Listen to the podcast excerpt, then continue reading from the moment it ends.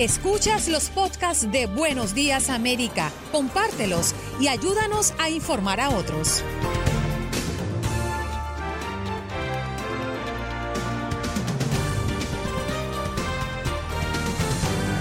Hoy en Buenos Días América tocamos los temas que ocupan a la zona triestatal Max Pérez Jiménez desde Nueva York. El periodista Jorge Hernández, presentador de noticias Univisión 23 Miami, nos viene a hablar de lo que ocurre en el sur de la Florida. Julio Schilling, analista republicano con elecciones presidenciales. José Manuel Castillo también hablando de elecciones presidenciales, pero las que ocurrieron durante este fin de semana en la República Dominicana. Y cerramos con el comentario de Raúl Painberg hablando del caso de Vanessa Guillén y de la política en los Estados Unidos.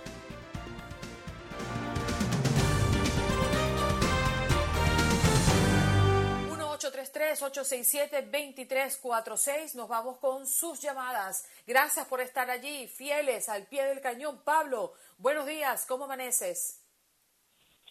Aquí como todos los días, como todo militar que soy, aquí de cabeza. Mira, te voy a decir una cosa, cuando pasa algo así en el Navy SEAL o en, la, en, el, en cualquier tipo de fuerzas armadas del mundo, se pierde una bala o un cuchillo o una pistola o una K-45 y en menos de 45 minutos aparece. Aparece porque aparece. Yo sé por qué te digo un cuerpo que esperan 60 días de un soldado que fue a servir un país, me da tristeza. Nunca me imaginé que no valoren a una hembra, a una mujer, a una soldado, a una guerrera y a una latina y un ser humano que fue a servir y nada más que servir el país. Esperaron 60 días y si no es por el escándalo de la familia, la media, que ustedes hacen un gran favor, simplemente eso era una cosa más. Ahí algo está pasando en ese Fort Hood. Ahí no más no solamente este ese moreno que se suicidó, ni la tipa esa. Ahí hay algo más que están tratando de ocultar. Ahí hay algún sargento, alguna de alto mando, y aquí hay que investigar hasta las últimas consecuencias desde el Capitolio. Esa es mi idea. Y al respecto de la pregunta que tú estabas haciendo, Andreina, muy radicalmente pienso que nosotros tenemos mucha parte que tenemos que usar aquí en Illinois. Yo ya se está bajando a la curva, casi está en 0.2, casi nada.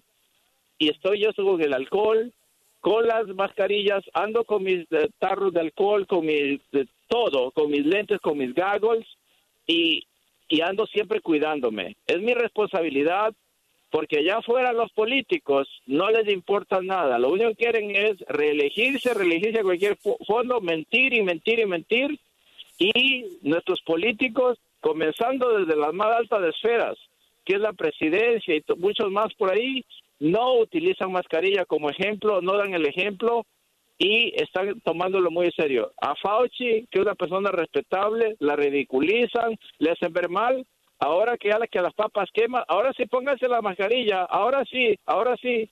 Es una cobardía, esto es una locura de cómo asesinan a gente en silencio, como no son sus familias y no tienen un, un, ejército de médicos que los cuide, nosotros no tenemos eso, tenemos que cuidarnos de sentido común. Buenos días, Andreina, gracias. Buenos días para ti, Pablo. Pablo, respondiendo a la pregunta del día, la estamos planteando desde que los gobiernos locales vuelven a imponer restricciones, ya lo decíamos en las noticias, cierre de playas, restaurantes e incluso hasta toque de queda en algunos condados. Esto como medida para detener la expansión del coronavirus. ¿Cree usted que somos nosotros responsables o parte de esta de la responsabilidad por no atender las recomendaciones de distanciamiento social, de usar la mascarilla, su opinión al 1833-867-2346. Joel, buenos días. Buenos días, Anderina. Yo mm, hasta me siento feo cuando, cuando no traigo la máscara. Ah, ya te acostumbraste. Ya me acostumbré. Eh, mm, y hace un momento estaba pensando que que pues, eh, eh, pues que qué bueno que si fuéramos todos, que si me acostumbré, pues ya todo el mundo debería estar acostumbrado ya en, cinco meses que llevamos con esto. Eh, íbamos bien, qué bien íbamos, cuando no habían abierto tanta cosa. Fue, se apresuraron a abrir, Andreina. Y mm, pues la realidad es esa, que las autoridades tuvieron mitad de culpa y mitad de culpa nosotros. Y hoy por hoy, si asusta, da miedo, eh, ahora es cuando más me preocupo porque las autoridades de, salud cada día te dan información diferente, que siempre sí, que ahora no, pero lo que estaba escuchando ayer, que se queda por mucho tiempo en el aire el virus, que por simplemente que una persona esté hablando al aire libre y, le huele la, saliva, ahí se queda. Que en un elevador o un ascensor se queda el virus, eh, entonces con esa información que están dando sí es preocupante. Preocupante. Gracias Joel por tu llamada y por participar Buenos Días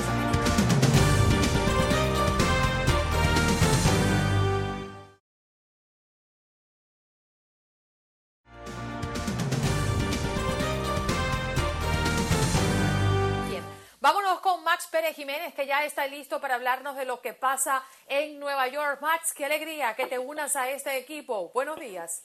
Buenos días, Andreina. Un placer inmenso. Nueva York amaneció hoy parcialmente nublado, con una temperatura alrededor de los 75 grados. Se predice que habrá aguaceros en hora de la tarde, después de un fin de semana totalmente violento, Andreina. 44 tiroteos con 63 víctimas, 11 muertos y más de 50 heridos en este fin de semana que acaba que acabamos de, pasar en el día de ayer, un exceso de fuegos artificiales eh, aquí en la ciudad de Nueva York. ¿Cómo estuvo por allá? Bueno, por acá estuvo bastante calmado eh, en comparación a otros años eh, mm, pasados 4 de julio, pero sí, definitivamente ustedes allá en, Nueva York han tenido esta constante. De hecho, nuestros oyentes han llamado quejándose de que inclusive hacen llamados a la policía y no acuden al llamado de la comunidad cuando se presenta este tipo de mm, de complicaciones, ¿no? Personas que se dedican a, quemar fuegos artificiales, inclusive eh, desórdenes públicos, por llamarlo de alguna manera. La policía parece que no se está ocupando, Max. Bueno, eh, eh, eso fue una de las cosas que noté en mi vecindario principalmente, que es sumamente tranquilo, un exceso de fuegos artificiales y poca presencia de la policía. Bueno, ayer lunes transcurrió la apertura de la tercera fase de la ciudad de Nueva York, donde se le permitió la apertura a salones para uñas, centro para masajes y lugares para tatuaje. Todos abrirán eh, a un 50% de capacidad. Lo que estuvo ausente ayer, Andreina, en la ciudad de Nueva York, la desesperación de los dueños de restaurantes que esperaban que ya en el día de ayer se le iba a decir que podían servir comida dentro. Y eh, esto no sucedió y se quedaron. Y algunos están protestando y están enfadados por esta medida del alcalde, pero yo creo que debe de ser así. Max, fíjate una cosa, eh, a, mí, a mí ese tema me parece bien delicado porque sabemos todo lo que han pasado los restaurantes, ¿no? En medio de esta pandemia y cuando ya se preparaban, cuando ya mm, hicieron un gasto adicional para preparar los lugares y disponer de una dinámica completamente diferente para la reapertura, llamarlo así, de esa manera o, recibir, porque ese es el cambio que había dentro de esta nueva etapa, recibir a comensales dentro de los restaurantes, pues dicen, no, ahora no, y quedaron prácticamente con toda esa logística armada que también costó dinero. En eso pienso, Max. Claro, claro, es cierto, pero eh, eh, la, la, gobernación y la alcaldía de la ciudad de Nueva York está queriendo tomar las medidas del lugar, no quiere retroceder, no quiere que pase lo que está pasando en algunas otras ciudades que se ha vuelto para atrás. Eh, fíjate, aquí se está sirviendo en las partes de afuera, algunos utilizan los driveway, otro se le ha dado permiso para que sirvan en el frente del establecimiento del restaurante, pero ayer, Andreina, sucedió algo curioso un elemento eh, dando reversa se metió a uno de estos restaurantes que oh, eh, están sirviendo en las aceras y por poco eh, mata a una señora. Esto podría meter en miedo a algunas de las personas que, que van a restaurantes, que son adictos a restaurantes. ¿Sabe que me acordé de ti la semana pasada? Porque cuando abrieron los salones de belleza, una de las eh, sugerencias que dio la ciudad de Nueva York es que por favor no hablen mucho, ni los clientes ni los estilistas. Y yo digo, ¿cómo van a, a ponerse, cómo van a callarse los clientes y las estilistas de salones si ese es el centro del chismoteo? Mira, pero, pero no, no, me has dicho por qué te acordaste de mí. Bueno, porque la, la mujer, las mujeres se ponen al día en los salones. Oh, esto es incierto. Es verdad. Es verdad, es verdad. Uno de los lugares donde más se descubre la vida personal de las mujeres es en un salón de belleza. Todo el mundo se cuenta las cosas, es así como un confesionario. Así, así son las peluquerías sí. y los centros de salud y belleza. Sabes, Andreina, que la gran noticia de este fin de semana para la comunidad dominicana aquí en la ciudad de Nueva York fueron las elecciones de República Dominicana, donde Luis Abinader Corona, con un más de 52% de votaciones, de votos en las votaciones de República Dominicana, se convierte en el nuevo presidente de la República Dominicana. Los dominicanos de Nueva York, New y Connecticut dieron muestra de civismo y patriotismo abarrotando las urnas en los diferentes centros de votación. Las elecciones en República Dominicana son las primeras en eh, efectuarse en medio de esta pandemia. Y quiero que sepas que los dominicanos estaban eh, votados por todas partes y esta fue otra celebración que también me da un poquito de miedo porque eh, con el, el, fervor de las celebraciones se olvidan que tienen que utilizar las mascarillas, que tienen que utilizar eh, la ley de socialización de los seis pies de distancia y todo el mundo se agrupa, se emburuja y esto trae mucho más problemas. Pero Oye, queremos Max, felicitar. ¿tú, tú, que estás tan, tú que estás tan cerca de la comunidad dominicana en Nueva York y New Jersey, eh, la mayoría de los dominicanos están contentos con eh, que haya ganado Luis Abinader.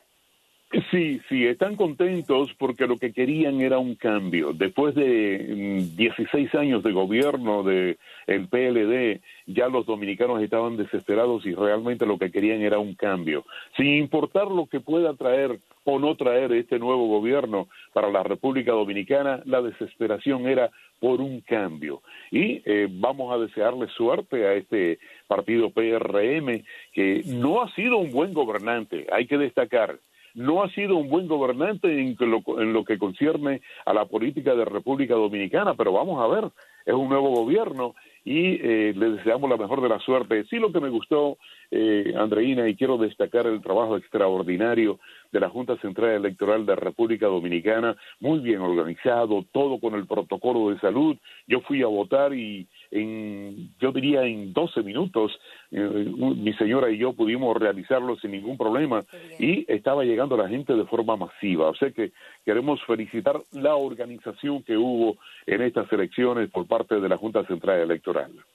Qué bueno, Max. Y nosotros recordándoles a la audiencia que más adelante vamos a estar conversando con el periodista José Manuel Castillo, que se encuentra en República Dominicana, hablando justamente de la confirmación de este economista y empresario Luis Rodolfo Abinader Corona como el nuevo presidente electo de República Dominicana. Max, muchas gracias por estar aquí. Bienvenido abrazo, a esta gran Andreina. familia. Un abrazo, me da mucho gusto estar contigo. Buenos días.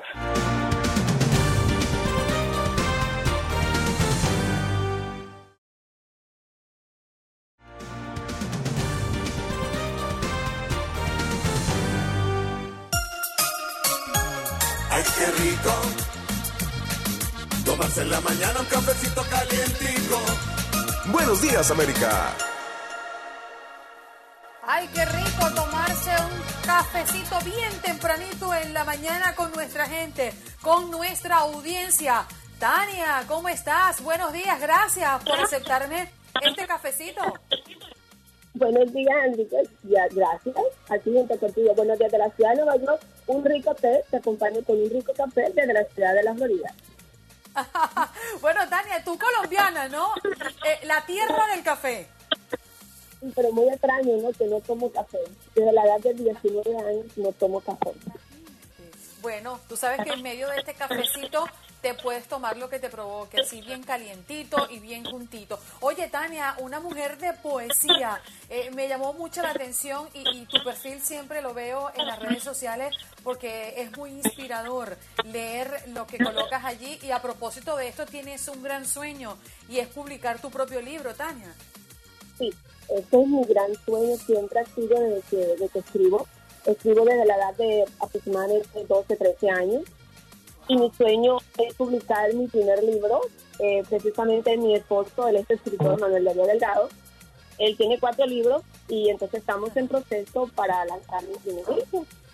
Y me encanta escribir lo que siento. Wow, esperamos ser parte de, de ese bonito momento aquí en Buenos Días América, Tania. Con gusto. Y aprovecho, Andreina, para felicitarte por este canal de YouTube, que me parece algo muy increíble, muy bonito, porque nos vas a dar muchos tips para enseñarnos muchas cosas. Me encanta y te felicito, te deseo muchos éxitos. Oye, Tania, muchísimas gracias, qué linda. Una, u- ¿sí? No, no, te escuché bien, había una interferencia. Pero oye, Tania, bueno, siempre la orden, ¿eh? Un canal más para comunicarnos, para estar allí. Pero te repito, admiro mucho tu capacidad de inspirarte y de inspirar a los demás y dejar ese granito de arena en el corazón de las personas que te seguimos y que valoramos tu, tu don artístico, ¿no? Y en este caso, pues, escribiendo poesía. Un besito y espero que hayas disfrutado de este cafecito junto a toda la audiencia. No, con gusto. Gracias a ti, Andreina, por invitarme a este rico, delicioso café.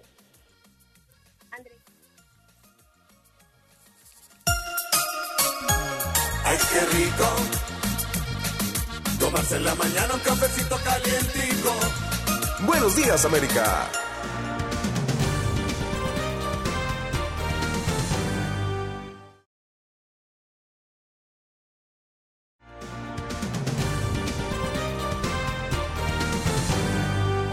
Hernández, periodista de Univisión 23 Miami, ya está con nosotros en el sur de la Florida. También pasan cosas, también tenemos una alarma por la cantidad de positivos eh, alrededor del COVID-19. Jorge, ¿cómo estás? ¿Cómo amaneces? Hola, mi amiga Andreina Gandica, ¿cómo estás tú el día de hoy? Te saludo desde la ciudad de Miami, específicamente desde la ciudad de Doral, nuestros estudios Newsport de Noticias 23. ¿Cómo amaneces? Bueno, amanezco bien, un poco preocupada por eh, las cifras y porque muchos estados están ya pensando en paralizar las reaperturas y las fases que poco a poco han venido evolucionando. Pues hoy estamos viendo el panorama un poco turbio, Jorge. Exactamente, es terrible lo que está pasando, sobre todo tengo muchos conocidos dueños de negocios aquí de restaurantes que ya se les avisó que el día de mañana van a tener que cerrar sus puertas otra vez, van a tener que volver a solo entregar comida a domicilio o personas que vengan a recoger comida. Son personas que han recibido al- algún tipo de ayuda por, el programa de PPP de- para mantener sus nóminas, pero que este nuevo golpe los deja prácticamente al borde de la muerte, Andreina.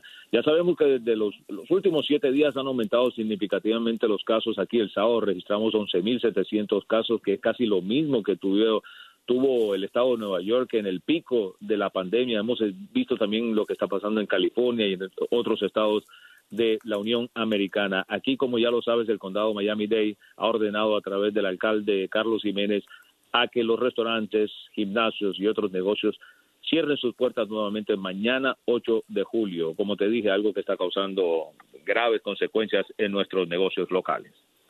Y en este momento, Jorge, lo que está haciendo noticia es la averiguación de un cuerpo hallado en Hialeah, ¿no?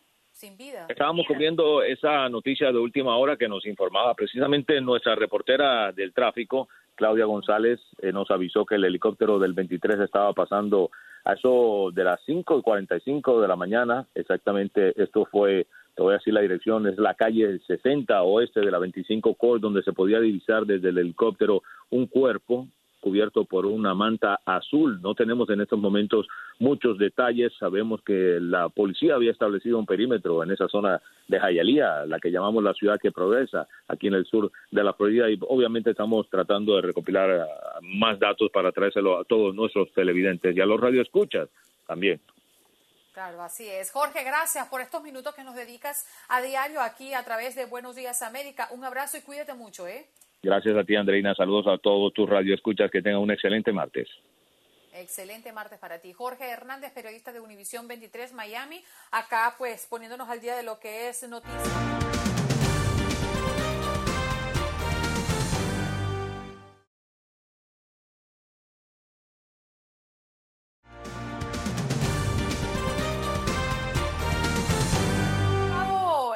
Varias oportunidades eh, esta semana, inclusive ayer y, la semana pasada, sobre las encuestas que hay alrededor de estas próximas elecciones presidenciales. Pero te pregunto, Julio, em, ¿hay un horizonte gris para el presidente Donald Trump?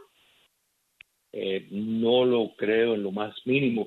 Más bien todo lo, contrario. Eh, primero tenemos que entender las encuestas en, la era tecnológica no tienen la misma puntualidad que lo que tenían las encuestas en la era previa en cuanto a poder tener una representación correcta del sentir popular. Pero en el caso eh, con el actual presidente, tanto ahora, pero sobre todo ahora, pero también cuando era candidato, eh, es que hay un, un cierto estigma eh, promovido por eh, la, élite cultural.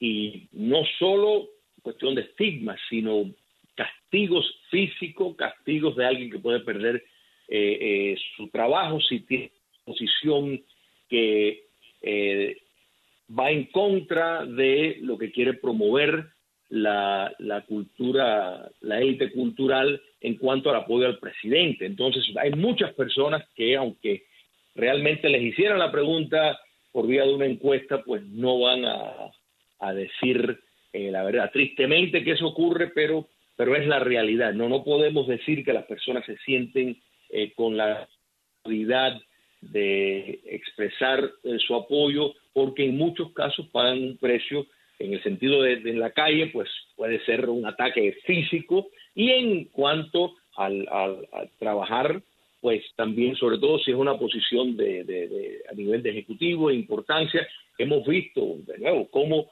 eh, personas en el gobierno escriben un editorial eh, en el New York Times, por ejemplo, y despiden a la persona que autorizó que eh, hicieran el escrito. Lo despiden, lo despiden por que su posición disiente de la corriente de la Junta Editorial. Entonces, pues, pues no, no, no le daría mucho peso a eso. Yo creo que el estado eh, gravísimo que está viviendo el, el país, eh, con, yo, creo que, que, las estadísticas, de hecho, hablan por, por, sí mismos de todo el gran desorden que, que hay producto de el, el enorme que el liderazgo de muchas de las ciudades principales le ha dado a personas que lo que empezó con protestas se ha convertido en motines y se ha convertido en un movimiento revolucionario para, en efecto, cambiar el sistema de los Estados Unidos. Yo creo que, que duda de eso no se puede tener.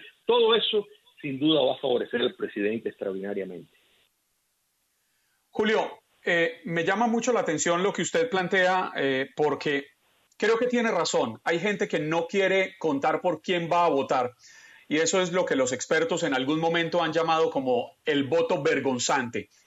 Y creen muchos expertos que esto fue lo que ayudó al triunfo del presidente Donald Trump hace cuatro años. Precisamente quienes no querían decir por quién iban a votar o decían que su voto iba a ser por Hillary Clinton, pero finalmente se vieron inclinados hacia Donald Trump. Podríamos suponer que este año también el voto vergonzante sería determinante al momento de elegir el próximo mandatario, es decir, que según su pronóstico se reelegiría al presidente Donald Trump? Eh, efectivamente, sin, lugar a duda, ese votante silente, ese, esa frase ya que se, que se ha utilizado tanto, esa mayoría silente, eh, será un factor decisivo. Y, hay que entender cuando hablamos de mayoría silente, aquí incluimos también una buena parte de los ciudadanos de la raza negra en los Estados Unidos que están indignados con todo lo que está pasando eh, cuando ven que, que sus barrios pueden caminar en la calle, como ustedes bien estaban reportando, no, no puedes caminar tranquilo porque eh, de pronto las turbas, hay, hay una turbocracia que ha dominado y está dominando la seguridad de, de, todas las propiedades, de todas las casas, de toda la paz y el orden. Y, tenemos que siempre recordar que una sociedad libre y abierta no puede permanecer así si no hay determinado eh, respeto por el espacio ajeno y por determinadas eh, cuestiones mínimas de decoro civil. esa quiebra está causando un gran sentir, particularmente en esos eh, eh, barrios entre eh, los ciudadanos negros de Estados Unidos que de pronto ya ni siquiera tienen la tranquilidad de poder salir. El caso de Bronx que ustedes reportaron no es aislado, tenemos el caso de, Wendy's de, en, Atlanta, donde personas que no tienen nada que ver con esto, que simplemente están en la calle y de pronto les alcanza un balazo. O sea que realmente esto va a impactar y el mensaje de los que están en contra del presidente en este punto y la promesa de transformar el país, están viendo la transformación y lo que está ocurriendo es para, para mandarse a correr. Pero, pero sí, sin lugar a dudas, sí confío que esa mayoría silente será un factor determinante en las próximas elecciones. Se habla mucho, Julio, de las astronómicas cifras de gastos de campaña en un año donde pues tienen que impulsar mucho más eh, e incentivar a las personas que vayan a votar y a ejercer su derecho al voto, porque definitivamente la pandemia ha cambiado todo el panorama. ¿Cuál es tu opinión? Mira, Andreina, tú tocas un punto sumamente importante Francia estadounidense, y eso es que como el voto no es obligatorio, pues muchas veces el no ir a votar es en sí un voto. O sea, hay determinados bloques que eh, eh, eh, politólogos y, muchos que están a cargo de campañas pues señalan como, digamos, grupos seguros para determinado partido. Cuando ese grupo no salen más a votar, en efecto castiga más quien estaba dependiendo desesperadamente por ese voto que quien no. Entonces, eh, yo, yo pienso que hay una serie de, medidas que facilitan el, voto y la seguridad. Eh, toda la evidencia demuestra de que las medidas se están tomando para que las personas puedan ir a votar tranquilamente. tranquilamente. Hay votación anticipada, o sea, que las personas van a poderlo hacer sin problemas. Yo creo que no es un secreto para nadie que con de la economía, el tránsito no es igual, la movilidad no es igual eh, eh, ahora que lo que era. Además, los mecanismos son ahora mucho más alentadores para eso. Pero no podemos confundir personas que no van a ir a votar porque no se sienten entusiasmados, y me refiero principalmente a personas que eh, no van a votar por el candidato republicano, pero no sienten un entusiasmo para votar por el demócrata, y esos votantes que no van a votar por el candidato demócrata se van sobre todo si viene de un grupo, de un bloque que ellos estiman seguro para la candidatura. Julio, me llama la atención eh, el planteamiento que usted hace de cómo las comunidades afroamericanas estarían tentadas a, a inclinar su votación hacia el presidente Donald Trump, porque usted pone el ejemplo de la inseguridad que estarían viviendo, que no es un secreto, hay inseguridad. Sin embargo, podemos ver dos caras de la moneda.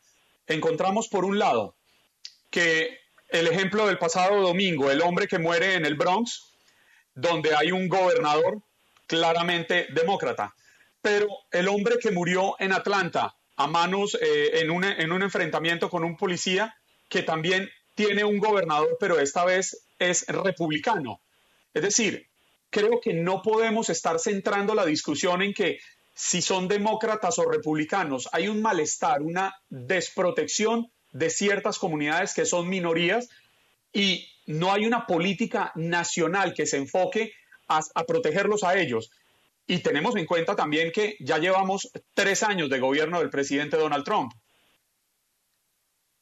Eh, Juan Carlos, mira, te podría dar muchas razones por qué los ciudadanos negros de Estados Unidos tienen razones para votar por el Trump. El desempleo más bajo de la población afrodescendiente, afrodescendiente en décadas, el hecho de que facilita eh, dinero a, colegios eh, predominantemente eh, negros, facilitación de zonas de, incentive damos un incentivo para la inversión en barrios marginados, que explica en gran parte el desempleo que ha descendido entre la población en los Estados Unidos. O sea, las razones sobran, pero en cuanto a, la medida, los que están pidiendo desfinanciar la policía son los demócratas y eh, entender claro que el grupo Black Lives Matter es una organización marxista y tenemos que separar el eslogan donde todas las vidas importan. Y el querer eh, pretender y decir que solamente, o sea, que las vidas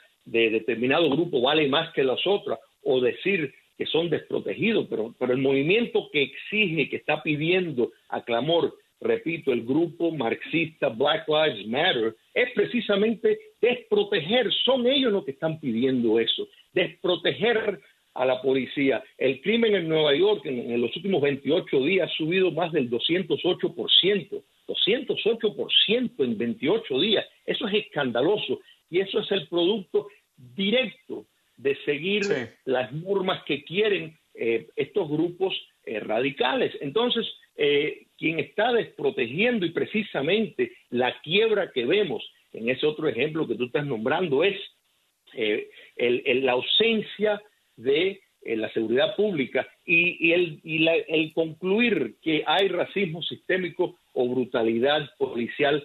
Las estadísticas no sostienen eso. El año pasado en el 2019 hubo 305 millones de interacciones entre la policía y los ciudadanos, 370, 375 millones. La cantidad de muertes de, negros desarmados por un policía blanco es un total de nueve. Y de esos nueve, la mayor parte están resistiendo la red. O sea, las estadísticas no dan apoyo a, a decir que hay un abuso, una política de abuso sistémico de la policía. Julio, esa música es la campana que nos anuncia que nos vamos a un corte de comerciales. Muchas gracias por habernos acompañado aquí en Buenos Días América. Esperamos seguir contando con sus valiosos aportes.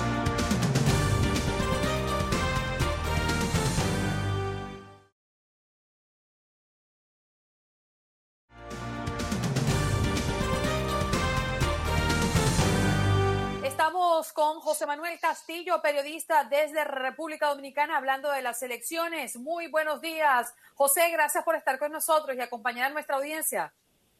Buenos días a ustedes, gracias por la gran oportunidad nuevamente para hablarle a la diáspora que está por esos lados sobreviviendo. Buenos días.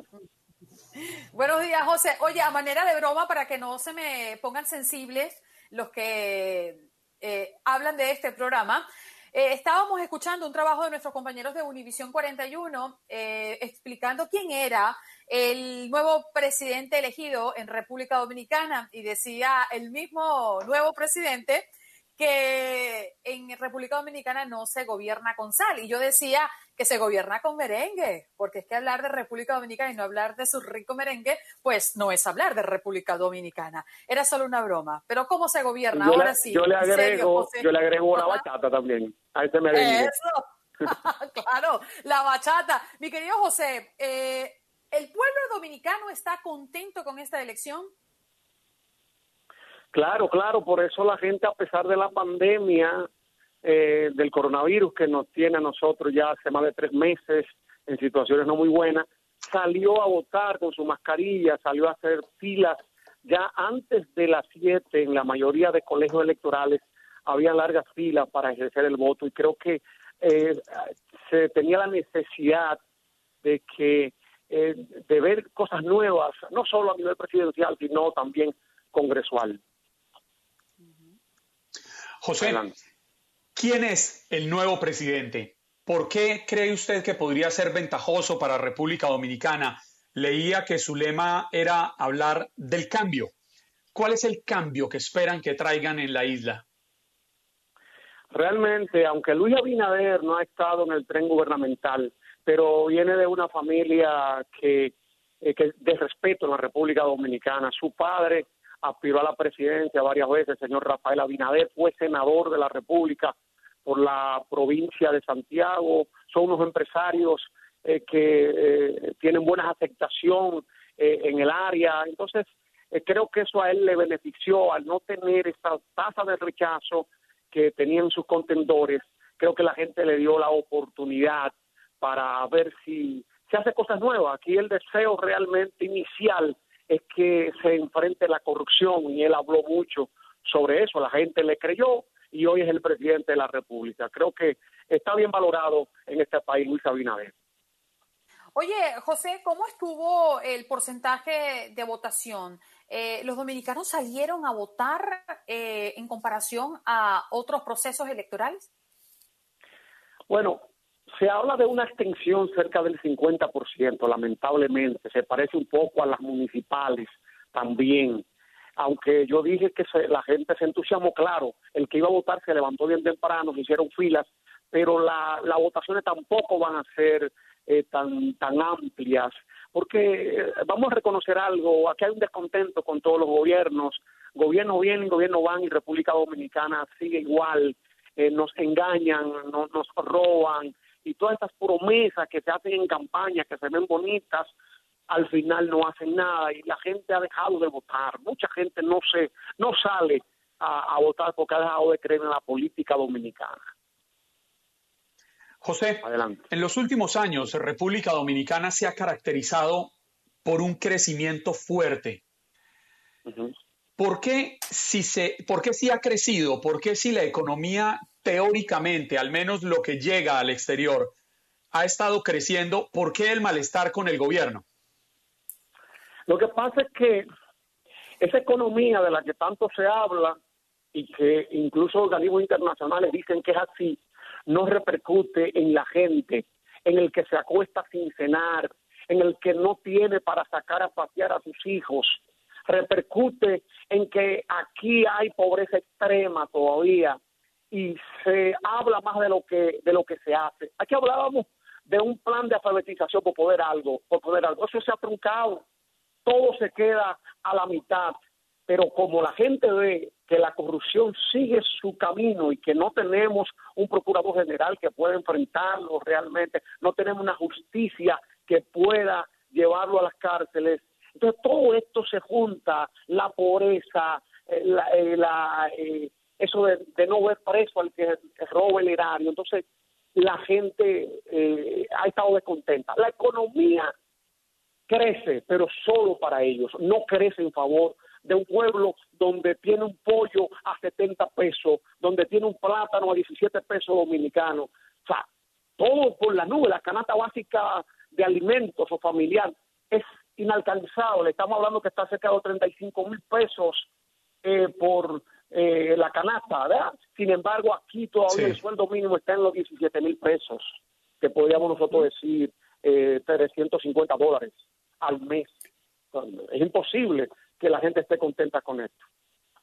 Oye, José, estaba yo ayer escuchando a un sociólogo que mm, analizaba los resultados de estas elecciones en República Dominicana y decía que el Partido de Liberación no ha impulsado políticas que satisfagan las necesidades de la gente y por eso el resultado que vimos el pasado día domingo, el deterioro de los organismos del Estado, hablaba este psicólogo y sociólogo, ha sido puesto en cuestionamiento por la falta de credibilidad ante la gente, que hay fallos en los servicios públicos, así como mucha impunidad. ¿Tú qué opinas? Permítanme decirle a ustedes que cada vez que a nosotros nos miden organismos internacionales como PISA en educación, nosotros salimos mal. Si nos miden en accidentes de tránsito mal, si nos evalúan eh, a nivel de, drogas, la DEA nos tiene eh, en vista porque somos un puente eh, codiciado para las drogas. Si evaluamos la corrupción, ustedes saben que Joao Santana, ¿verdad? que fue condenado en Brasil, tenía su oficina en el Palacio Nacional, era asesor del presidente de la República Dominicana y desde aquí se sobornó a otros presidentes corruptos de América Latina que ustedes lo conocen muy bien desde República Dominicana. Entonces, si tú buscas la salud pública deteriorada, en otro programa yo he mencionado el hospital más importante de la región del Cibao, 14 provincias, Hospital Cabral Ibáez, un desastre, más de siete años en reparación, una odisea. Entonces, es por eso, la política y la niñez, señores, ni hablar de la niñez. Aquí la niñez está de proteger. Es una utopía.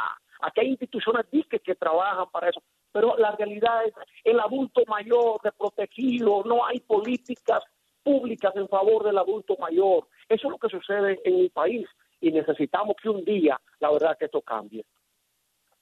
Adelante. José, el presidente electo Luis Abinader recibe la nación no solo con denuncias de desempleo, de corrupción, eh, de pobreza, como usted muy bien lo planteaba, también recibe la nación con una crisis desatada por la pandemia del coronavirus. ¿Sí cree que la experiencia como empresario le alcance para poder recuperar este golpe tan fuerte que está asumiendo la isla? Luis Abinader tiene un buen equipo médico eh, que estuvo en su campaña, que yo creo que podrían ellos eh, ayudar, ayudar a que esto se enderece, porque realmente soy de lo que creo incluso que podríamos volver a una cuarentena por, lo, por los tantos casos. República Dominicana pasa de los 800 muertos y contagios, miles de contagiados creo que ellos podrían hacer un trabajo porque tuvimos una mala suerte, mala suerte. Coincidió la política con la pandemia, entonces esa politiquería, esa irresponsabilidad nos llevó a nosotros a que hubiese más contagio, pero yo creo que sí que podrían hacerlo y el pueblo confía en eso. Ojalá ellos puedan eh, cumplir con, con todo lo prometido. José, ¿cuándo toma posesión? 16 de agosto está tomando posesión ante la Asamblea Nacional Aquí eh, el, mandato presidencial es por cuatro años. En el 2024 nuevamente tenemos el escenario presidencial. Bien, muchísimas gracias, José, por tomar estos minutitos para compartir con toda la audiencia de Buenos Días América de costa a costa. ¿eh? Me, honra, me honra que ustedes eh, confíen en nosotros para darle un reporte de lo que sucede aquí en el Caribe, la tierra más linda del mundo. Gracias, con todo cariño. José Manuel Castillo, eh, periodista desde República Dominicana, hablando de las elecciones. ¿Y quién es el empresario Luis Rodolfo Abinader Corona, que ha ganado el reciente proceso electoral para convertirse en presidente, como ya lo comentaba José Manuel Castillo?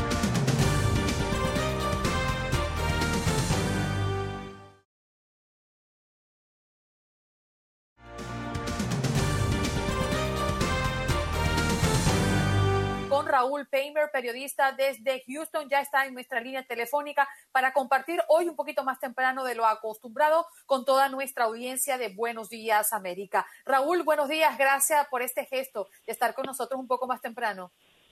Andreina, muchísimas gracias a ti. Juan Carlos, muy buenos días. ¿Cómo han estado? ¿Bien?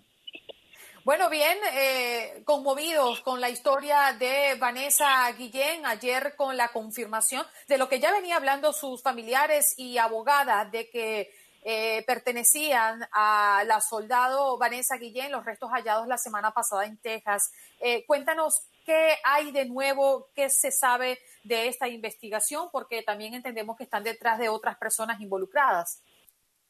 Definitivamente, Andreina. Mira, es una situación lamentable que ha golpeado muy, muy fuerte a la comunidad hispana eh, y a la comunidad en general del estado de Texas, pero diría yo que también del país, incluso a nivel internacional, porque nos habla de situaciones extrañas, algunos las califican de anómalas dentro de instalaciones militares eh, de los Estados Unidos. En este caso, de las instalaciones de Fort Hood, en Texas eh, y que naturalmente eh, pues han venido siendo cuestionadas en los últimos días. Te lo digo porque incluso dos legisladoras de origen tejano han solicitado directamente eh, a través del Congreso una investigación independiente y por otro lado una investigación directa del Departamento de la Defensa de los Estados Unidos en el caso de la desaparición y muerte de Vanessa Guillén.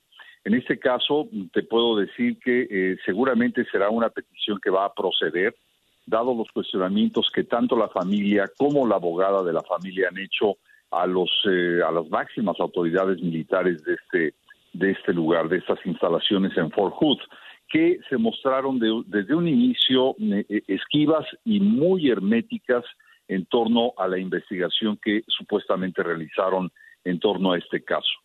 La realidad de las cosas es que conforme ha, venido eh, sucediendo, se ha venido dando ya la información, por un lado, del médico forense, que eh, da cuenta de la manera terrible en la que esta joven eh, que servía a, la nación, que servía a los habitantes de los Estados Unidos, eh, fue muerta a manos de, un hombre, de otro soldado, dentro de estas instalaciones, con un martillo, Andreina. Eh, prácticamente eh, le desfiguraron la cara, fue difícil incluso reconocer, ya que no quedó mucho rastro y que de alguna manera este, este soldado con el que se, se, le señala de acoso sexual y que en un momento dado a decir de la abogada de la familia eh, Guillén por, por Vanessa de ser denunciado, eh, decide matarla de esta manera tan, tan violenta, tan cruel, y ser ayudado por su novia para desaparecer eh, el cuerpo que tuvieron que cercenar para enterrar. Una historia de terror que nos muestra ese, ese ángulo terrible de la violencia humana, de, de, de, lo que un ser humano enfermo puede llegar a ser y que termina con la vida de este, de este supuesto culpable hasta ahora, y, habrá que esperar toda la investigación, que tras eh, ser investigado y a punto de ser detenido, decide quitarse la vida.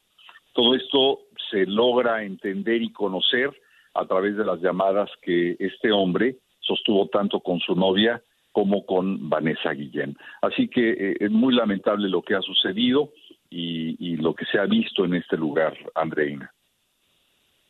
Raúl, es imposible no pedirle a usted respetuosamente que cambiemos de tema, pero es que leía hace poco que la casa editorial que tiene el libro de Mary Trump, la sobrina del presidente Donald Trump, decidió adelantar la publicación y este libro titulado Demasiado y nunca es suficiente, cómo mi familia creó al hombre más peligroso del mundo, saldría a la venta el próximo 14 de julio. Ya estamos a días.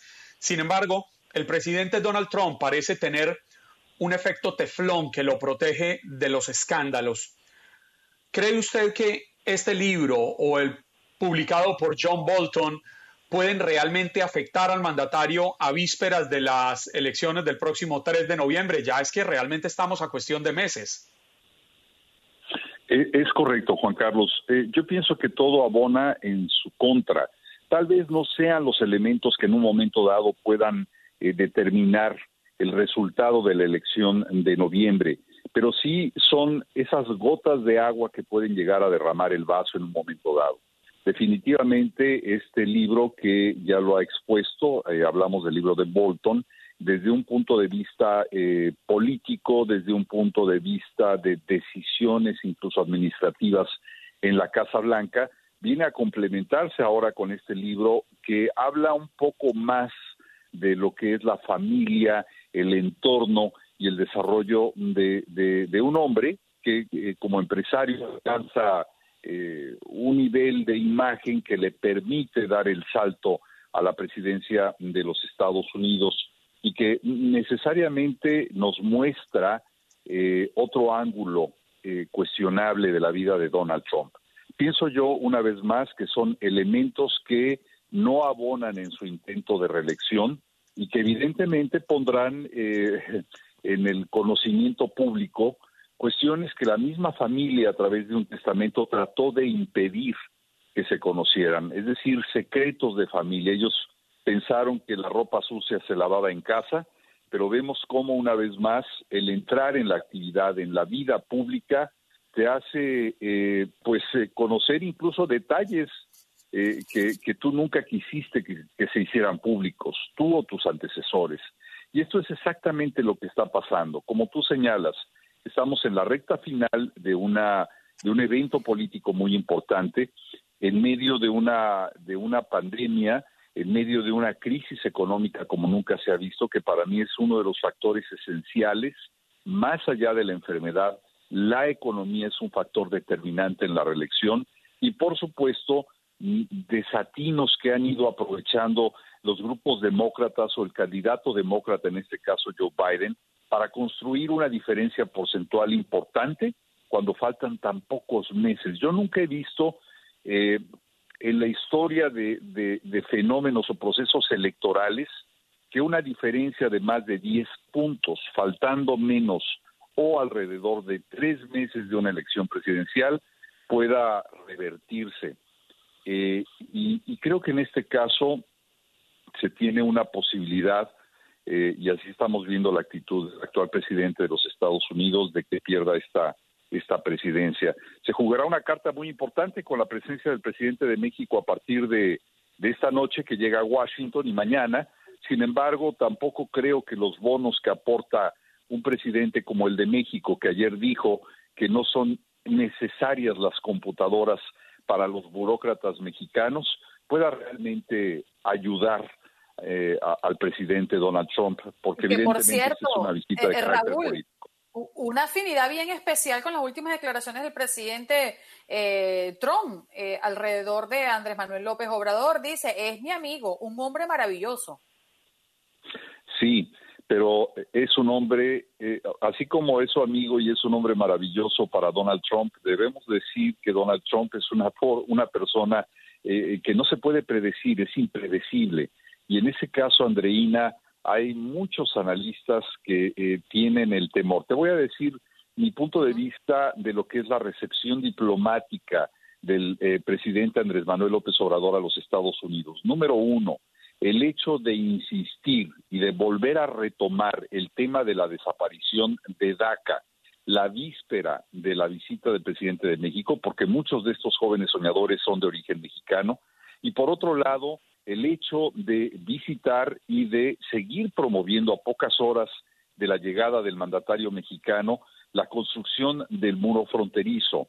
Dos aspectos fundamentales que hay eh, quienes no dudan que serán tocados en esta visita, a pesar de que el presidente de México insiste en que la agenda será única y exclusivamente para, para el Tratado de Libre, de Libre Comercio. Sin embargo, el tema Venezuela, la liberación del hijo del Chapo, la reunión con la madre del Chapo en Sinaloa, muchos elementos más pueden salpicar esta, eh, esta reunión, la primera entre estos dos mandatarios, eh, que realmente, como lo he dicho, tienen enormes diferencias, pero esencialmente en ciertos aspectos, sobre todo populistas, tienen mucho parecido también. Raúl, antes de que se nos acabe el tiempo, el anuncio de el rapero Kanye West, que asegura que quiere ser presidente de Estados Unidos, porque me genera una, una, una posición extraña. Este cantante se ha caracterizado por su férreo apoyo al presidente Donald Trump. Incluso recuerdo la, la, la reunión que tuvieron allá en el Salón Oval, él con la icónica gorra de la campaña de, del hoy mandatario estadounidense, y cómo ahora quisiera enfrentarlo. Y yo me quedo pensando, ¿no será una estrategia para alborotar el avispero y para dividir los votantes que pudiera tener Biden en un momento en el cual él crece en las encuestas?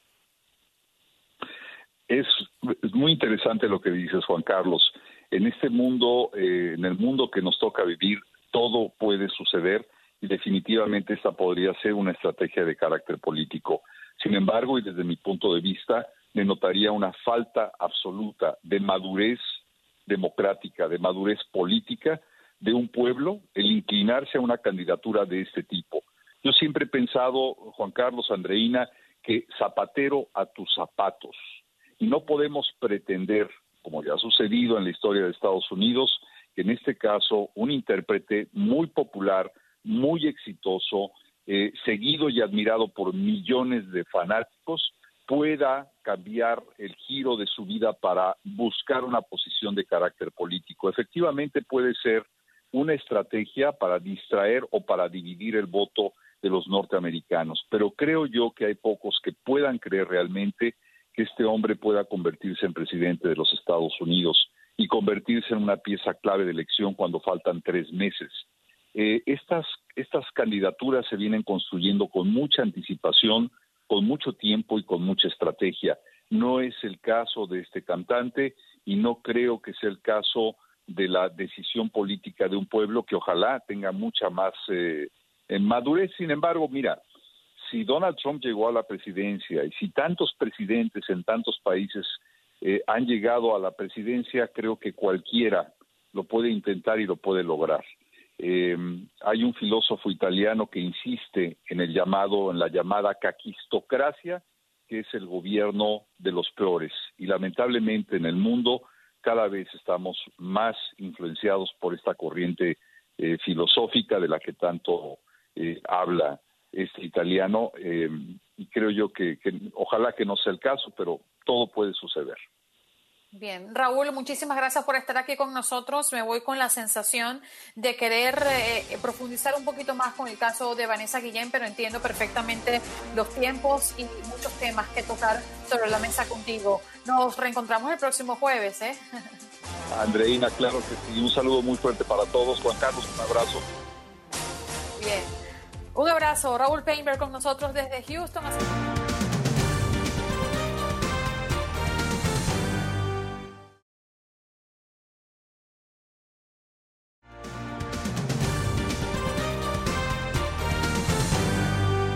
Están allí en nuestro Facebook Live, por conectarse, por compartir esta transmisión a través de nuestra página Buenos Días AM. Bien, vamos a abrir la línea telefónica nuevamente y vamos a hablar con Sixto, que ahora sí está. Muy buenos días, Sixto. ¿De dónde nos llamas? Buenos días, le llamo aquí de North Carolina. ¡Wow! ¡Qué energía, venga! Y saludándolos por primera vez, los escucho todos los días. ¡Qué maravilla, Sixto! Nos llena de mucho eh, placer escucharte y saber que por primera vez que te has atrevido. ¿Esto por qué? ¿Cómo y por qué te atreviste, Sixto, a llamar hoy? Aquí los estoy llamando para saludarlos a los todos ustedes ahí en las cabinas y que, que Dios los cuide y que nos sigan dando noticias. Amén. Aquí es 100% catracho y yo quiero que, que un día pues pues lo tengo un programa también como como como como centroamericanos. Ah, muy bien, catracho, muy bien. 100% catracho. Y mire, sobre la pregunta, solo le quería decir, nosotros somos responsables de, de, de lo, de lo que pasa a usted. Somos responsables, es tu opinión. Eh, Sixto, ¿crees que somos responsables de lo que está pasando hoy por hoy con el COVID en este sí, país? Yo pienso que sí, porque mire, yo yo fui hace poco a las playas y ligero me vine más bien porque la gente no está haciendo caso, ¿me entiende? Ellos les vale sin máscara, sin nada, y se los están repitiendo y todo, y, y no queremos hacer caso. Bien, Sixto. Gracias. Obedecer a las recomendaciones de los expertos, que finalmente son los que saben. Vámonos con. ¿A quién tenemos aquí? ¿A Gustavo? ¿Mingo? ¿A Frank? Sí, adelante, Gustavo. A Frank. Adelante, Frank. Buenos días, eh, Andreina, Juan Carlos eh, y a todo el personal ahí que trabaja en ese gran programa. Buenos días. Ajá, buenos días. Te escuchamos claro, fuerte y Sí. contundente. Venga. Gracias, eh, Andreina. Lamentablemente, el ejemplo hacia el coronavirus del señor presidente es un ejemplo de indiferencia. Eh, eh, es lamentable que el mejor ejemplo lo podía dar el primer hombre del país, pero él no está en eso. Eh, vamos a seguir apoyando a la policía para que siga combatiendo el crimen en todos los estados los Estados Unidos. Y bendiciones para todos, Andreina. Gracias. Gracias a ti por estar con nosotros. José, adelante, te escuchamos. José, Te llamo José Di Mayos de Brooklyn. adelante. Eh, quería, ¿cómo se llama?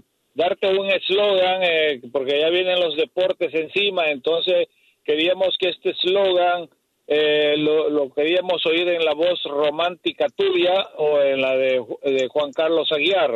Y este es el, el, el ¿cómo se llama? El eslogan. Recorremos el mundo entero para traerles a ustedes el mundo del deporte con la agonía de la derrota y el éxtasis de la victoria. Vivimos tu pasión. Mientras la derrota no sea la que yo estoy sufriendo, todo bienvenido.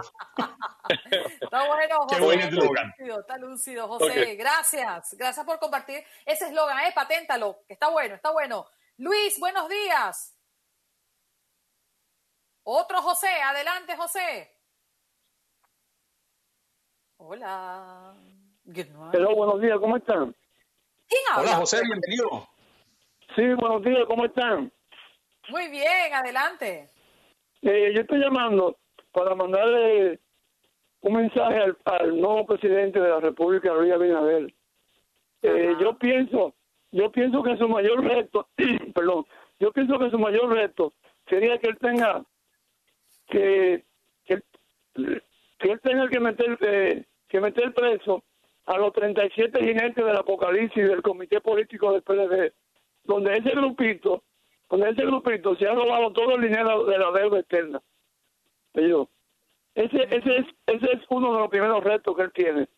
Y también me gustaría que él diera una orden ejecutiva que ningún funcionario, ningún funcionario del gobierno puede salir del país hasta no ser, hasta no ser investigado.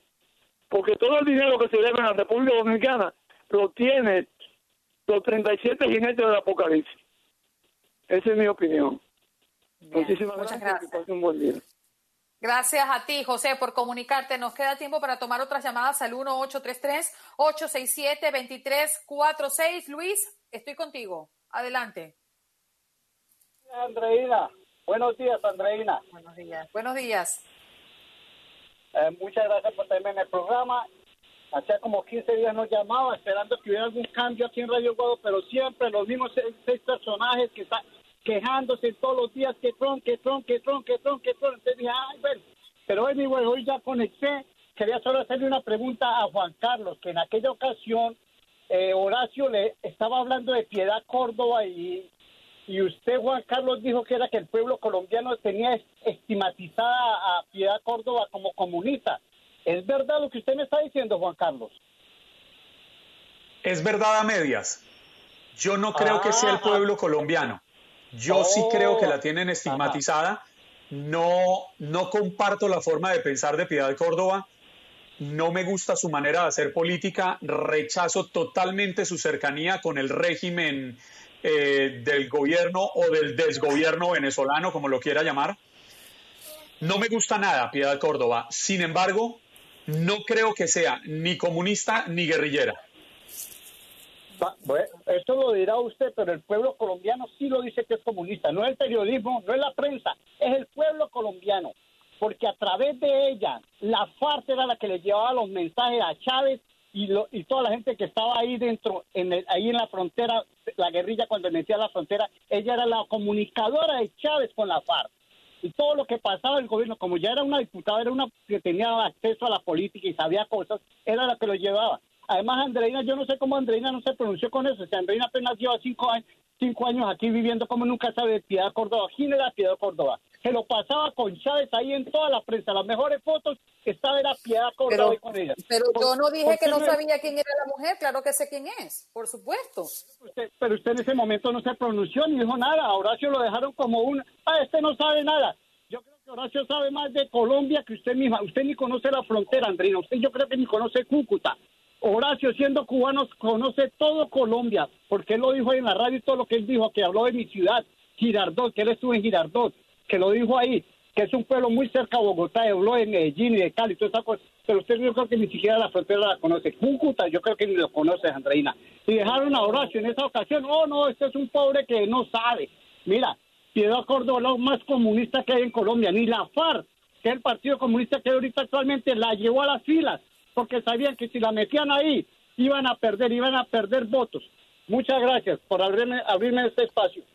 Muchas gracias, Luis. Siempre Muchísimas gracias bienvenido. Oye, qué mala costumbre de la gente de hablar sin saber y sin conocer, ¿no?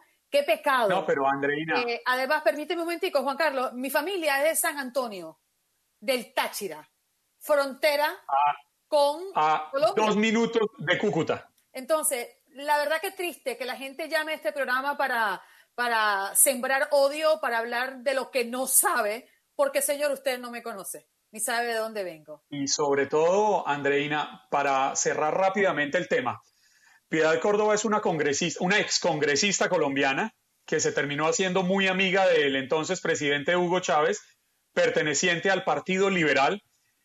En una oportunidad fue la senadora más votada de Colombia, la que mayor número de votos tuvo en Colombia por el Partido Liberal, no por ningún partido de izquierda. Ella nunca ha sido elegida por ningún partido de izquierda. Vuelvo y aclaro, no me gusta la forma de hacer política de la señora Piedad Córdoba, pero eso no me autoriza a mí a inventar cosas sobre ella, a decir cosas sobre ella. Recuerdo que en el año 2007 yo estuve en una reunión en Ballenas Guajira, frontera colombo-venezolana, una reunión pública en la que estuvieron el presidente Álvaro Uribe Vélez, el presidente Hugo Chávez, el presidente Rafael Correa de Ecuador. Y en esa reunión, Álvaro Uribe Vélez le pidió públicamente a Piedad Córdoba que fuera mediadora con la guerrilla de las FARC para el intercambio humanitario o para la liberación de los secuestrados que estaban en poder de esta organización, que para mí es narcoterrorista o era narcoterrorista y siguen siendo narcoterroristas las disidencias que quedan. El problema de la historia es desconocerla y el problema es hablar desde el odio, hablar desde la rabia. Y entiendo a los colombianos cuando hablan con rabia y con odio hacia las guerrillas que tanto daño nos han hecho, pero no podemos estigmatizar personas. Y vuelvo digo, no me gusta la senadora Piedad Córdoba, pero nunca ha ganado una elección en Colombia por el Partido Comunista. Y los únicos correos que han sido interceptados de ella con la propia guerrilla de las FARC fueron en la época en que el presidente Álvaro Uribe Vélez le dio permiso para que fuera mediadora con las FARC. Una vez se acabó ese permiso, se acabaron los acercamientos, hubo unas liberaciones extra de secuestrados y ya. No volvió a haber información de inteligencia de las autoridades colombianas hablando de nexos de ella con la guerrilla. Y también Entonces sí creo que hay que ser justos con las personas antes de lanzar acusaciones. Correcto. Y lo otro que quiero comentarle, y esto va para, para todos los que nos escuchan, eh, no podemos darle respuesta a todo. Las llamadas y las líneas telefónicas se abren para que usted dé su opinión. Nosotros no somos jueces para aquí eh, juzgar a quien llama y tiene su propia opinión, porque la opinión es propia y la opinión es libre. Y listo. O sea, no, no podemos pretender que cada llamada que recibamos nosotros eh, queramos darle una respuesta, que ustedes tengan de Juan Carlos o de mi parte una respuesta inmediata juzgando, aprobando o desaprobando lo que digan los oyentes. Perdonen, no es mi estilo. Mi estilo es escucharlos y, e intentar hacer un programa informativo y que todos ustedes se sientan a gusto, como cuando uno llega a casa, como cuando uno se sirve un cafecito y tiene la oportunidad de hablar con papá, con mamá, con los hermanos, con los hijos y que nos puedan escuchar y que cada quien tenga su propio criterio y sea respetado dentro de esta gran comunidad que se llama Buenos Días América. Eso por favor que quede claro para el bien de todos nosotros y para la salud de este gran equipo. Bueno, estamos a punto de cerrar, parcerito. Mire, antes de que cierre, las mujeres del Táchira son las más bonitas, dice Álvaro Villagómez. Sí, gracias. Bueno, yo no nací en el Táchira, yo nací en Caracas, pero el Gandica es gocho. Es de ahí de San Antonio, familia en Rubio también. Eh, y bueno, yo, yo, amo ese, ese lugar. Viajé mucho tiempo para allá porque mucha familia gandica estaba allí precisamente. Y después les voy a contar una anécdota que me ocurrió con un gandica acá en los Estados Unidos de una manera inesperada. Eso será que se lo cuente mañana. Por lo pronto, bueno, hemos tenido un programa bien completo. Hemos hablado, eh, parcerito, de las elecciones de República Dominicana, ¿no? y la confirmación del nuevo presidente. Así es, y también hablamos de las elecciones y el proceso político que se vive en Estados Unidos con el analista republicano Julio Schilling. Hemos tenido la oportunidad de conversar y como todos los días próximamente con Max Pérez Jiménez, noticias desde Nueva York. Y obviamente las noticias del sur de la Florida con Jorge Hernández de Noticias 23 de Univisión. Y Raúl Peinberg, que hoy nos acompañó un poquito más temprano para hablar del caso de Vanessa Guillén y también lo que tiene que ver con la política en este país, parcerito. Nos tenemos que despedir. Y lo más importante, las llamadas de nuestros oyentes que dejan claro todas sus opiniones. A ustedes, gracias por recibirnos como cada mañana en sus casas. La cita es mañana aquí con Andreina Gandica en Buenos Días América. Chao, Dios los bendiga. Hasta tomorrow.